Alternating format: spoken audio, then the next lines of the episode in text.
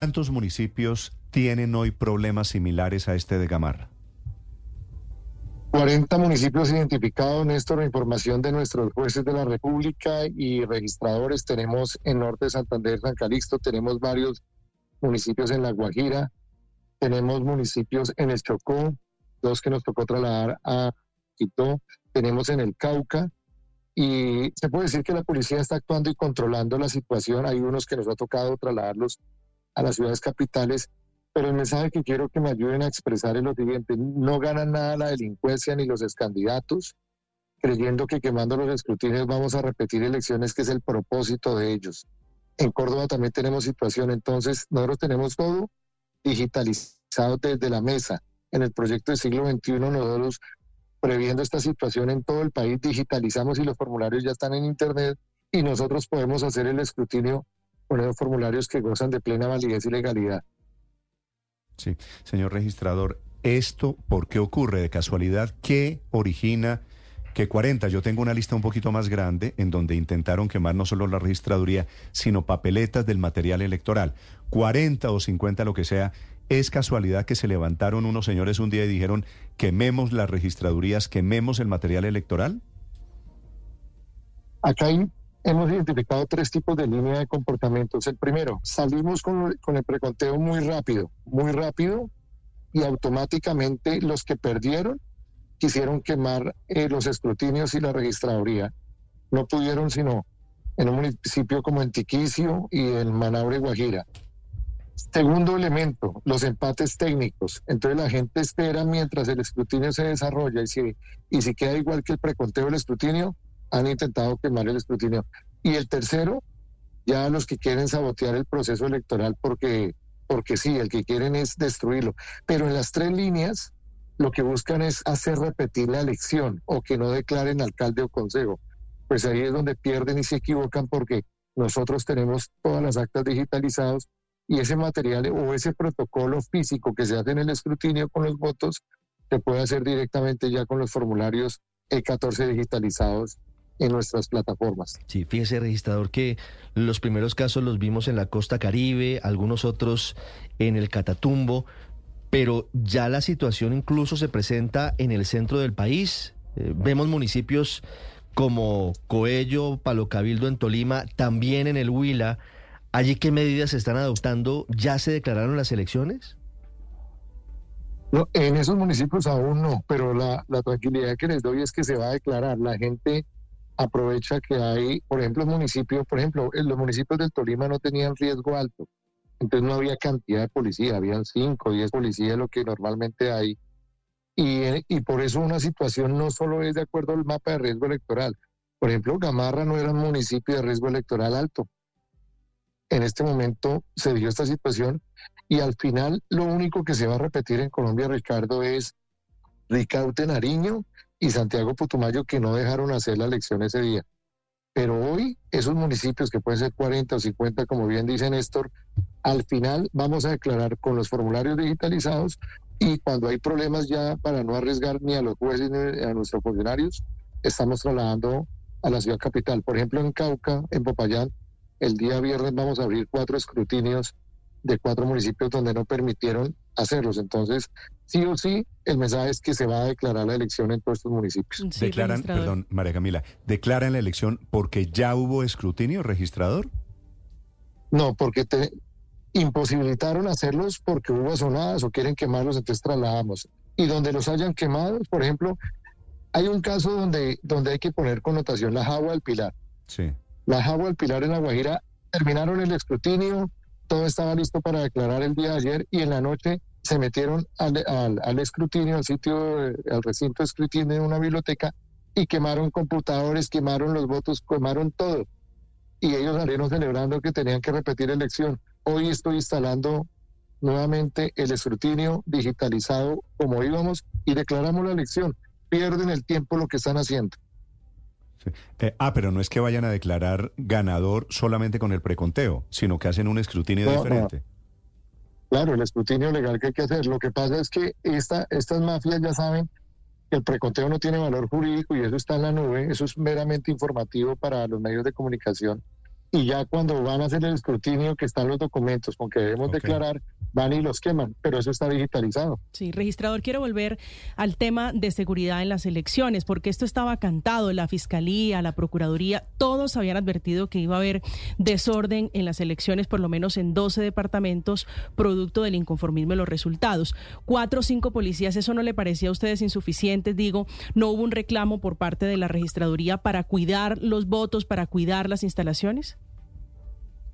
No, yo puedo decir que eh, las elecciones salieron de manera eh, como menos esperada. Claro, las alarmas estaban encendidas, funcionó el plan democracia, la policía y el ejército actuaron de manera diligente, un reconocimiento para la tropa. Pero estos sucesos que están sucediendo se están dando no el día de la elección, se, se comenzaron a dar desde el día lunes y martes, cuando empezaron los escrutinios. Ya el tema no fue, las elecciones salieron muy bien logramos abrir las mesas en todo el país, la gente pudo votar, la fuerza pública llegó a municipios del Cauca donde no habían llegado, pero obviamente dentro de esa analítica, municipios, por ejemplo, con Dinamarca, que no presentan problemas de orden público como Boyacá, pues obviamente mantuvieron su pie de fuerza. Se reforzó Cauca, se reforzó Nariño, se reforzó Norte de Santander, se reforzó ciertos municipios en Córdoba. Lo que pasa es que esta segunda fase que se está dando, que es la quema de escrutinios, lo hacen solo con el propósito de repetir elecciones y ahí la policía estamos actuando coordinadamente, igualmente con el señor ministro del Interior, para que cualquier alarma mandamos o ellos mandan obviamente la fuerza pública, pero hay sitios donde no se ha alcanzado a llegar, entonces lo que preferimos es sacar el escrutinio, cuidar a nuestros jueces y a funcionarios y nos vamos a las ciudades capitales. Sí, señor registrador, le quiero preguntar de unos casos particulares. Usted me disculpa, no sé si tenga la información a la mano, pero son ciudades o municipios o departamentos en donde la votación ha sido muy apretada. Por ejemplo, Santa Marta, registrador, que el ganador de Fuerza Ciudadana, este es el candidato de Caicedo, es Jorge Agudelo, pero Pinedo está a 280 votos, teniendo en cuenta que Santa Marta, capital de departamento, los votos fueron miles ¿Qué pasa en Santa Marta? ¿Qué, ¿Qué le dice a usted el escrutinio? ¿O qué van a hacer con el caso Santa Marta? Bueno, primero, eh, cuando hay empates técnicos, como, bien lo dices, eh, por eso nosotros el día domingo salimos a decir, hay 60 municipios y ciudades con empates técnicos. Ahí el preconteo no puede dar la veracidad, dada la diferencia tan pequeña de menos de un punto porcentual. En este caso, hay que decirlo, cuando el preconteo es empate técnico, no se puede hablar de un ganador ni un perdedor, toca esperar el escrutinio. ¿Qué información tengo yo oficial de nuestros jueces? Se instalaron todas las comisiones escrutadoras, la OEA va a asistir al escrutinio, está la MOE la Procuraduría, hay abogados de ambas campañas y hay que esperar el recuento que están haciendo los jueces. Nosotros, la registraduría no cuenta votos. En este momento los jueces están instalados en todas las comisiones de Santa Marta. Me informaron el día de ayer que llevamos el 25% del escrutinio. Todavía no se puede hablar mm. de un ganador o un perdedor. Con otro tema que hay que aclarar. Teniendo en cuenta que ambas campañas tienen apoderados, ellos pueden, si hay alguna decisión de un juez de excluir un voto o de computar un voto, tiene una segunda instancia ante un escrutinio departamental. Hay que esperar que terminen el 100% del escrutinio aspiro sea la otra semana y sobre esa base se va desarrollando quién va a ser el ganador esto, en, la, en el distrito de Santa Marta. Esto de Santa Marta se me parece mucho al caso de la Florida, cuando las famosas elecciones, cuando eh, ganó el presidente Bush por unos pocos votos, le ganó a Al Gore. El gobernador era Jeff Bush en la Florida. Que, ganaron, estaban allí, ganaron por unos poquitos votos. Registrador. Usted, usted, usted utiliza un término que me llama la atención, sobre el cual le pediría una aclaración, porque yo lo he escuchado, lo he utilizado hablando de encuestas, que es el empate técnico. ¿En elecciones hay empate técnico? Es que hay, empate técnico en el preconteo frente al escrutinio. Recuérdate que el preconteo es meramente informativo, es una transmisión que se hace telefónica desde los puestos de votación en Colombia. ¿Por qué hablamos de empate técnico? Porque es que es menos de un punto porcentual y porque el preconteo no es un referente para decir quién ganó, sino es un referente de proyección de cómo quedó la votación. Puede haber que una mesa en un empate, en un empate técnico eh, un jurado de votación se le hubiera olvidado poner unos votos o haya errores aritméticos.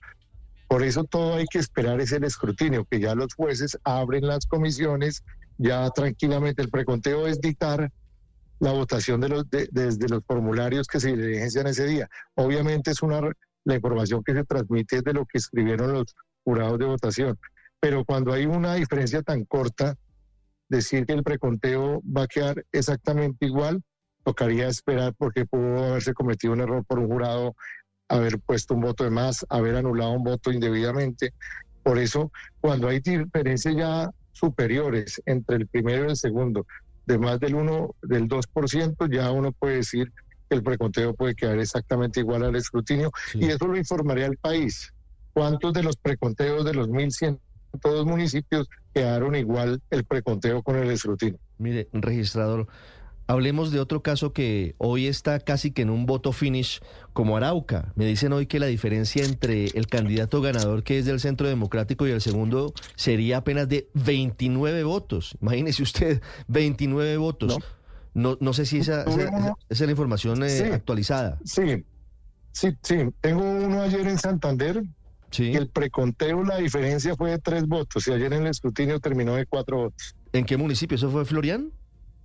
Eh, sí, un municipio en Santander y la diferencia no tengo acá el nombre. En donde el alcalde pidió reconteo y terminó perdiendo, el que había ganado y terminó perdiendo. pero por un voto, es decir, pues le, pero, pasó de tres a cuatro. Sí, pero volviendo a Arauca, eh, registrador, la diferencia es muy pequeña eh, y hay también una batalla política en torno a, esa elección. El Centro Democrático está haciendo una denuncia que, que, es muy grave y es que las disidencias estarían presionando a las comisiones escrutadoras para que favorecieran al candidato que va segundo, porque el que ganó por 29 votos, pero ganó al final, es el candidato del uribismo.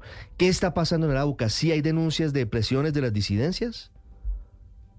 Eh, pues denuncias eh, sí las tenemos reportadas, pero volvemos a lo mismo que está pasando en los otros municipios. Todos los formularios están digitalizados y los jueces de la República en este momento están recibiendo protección en todas las comisiones explotadoras. Lo mismo que está pasando en Santa Marta se está dando en varios municipios del país donde hubo empate técnico. El municipio acá lo tengo, Molagavita. Mm. La diferencia del preconteo Santander, sí. era, de cuatro, era de cuatro votos y en el escrutinio la diferencia quedó en tres. Entonces salió exacto el preconteo. Sí, registrador. Y de estos casos particulares le quiero preguntar para terminar de Cúcuta, que también hay una diferencia apretada. ¿Qué información tiene usted de Cúcuta? Lo mismo, ayer me reportaron los auditores nuestros allá en Cúcuta que transcurre normalmente el escrutinio. Lo que pasa es que hasta que no termine el 100% del escrutinio, que nos diga el candidato A quedó con tantos votos, el candidato B. Apenas termine eso empieza la lucha jurídica de los mm. abogados a ver cómo se quitan votos el que esté perdiendo eso. Eso es una dinámica que siempre se da. Entonces hay que esperar primero que llegue al 100%. Usted quedó con tanto, usted quedó con tanto. Mm. Y luego empiezan las peleas jurídicas de los abogados para excluir mesas y eso y buscar cómo obtienen el triunfo. Vale. Señor registrador, finalmente el mensaje es que no se van a repetir elecciones en ninguno de los municipios en donde hubo votaciones apretadas o en donde hubo alteraciones de orden público desde el domingo pasado? El domingo solo hay dos municipios que hubo, Néstor. Ricaute, Nariño, se repite, y Santiago Putumayo, que no dejaron eh, transcurrir la jornada electoral. Pero en estos 40 o 50 municipios donde están intentando afectar o afectaron el escrutinio, no se van a repetir elecciones porque cualquier material que haya sido destruido o robado, tenemos todo digitalizado para terminar las elecciones. Nosotros previmos toda esta situación y todos los formularios están digitalizados y pueden consultarlos en la página y con eso nosotros descargamos, certificamos y, y le entregamos a los jueces para que declaren.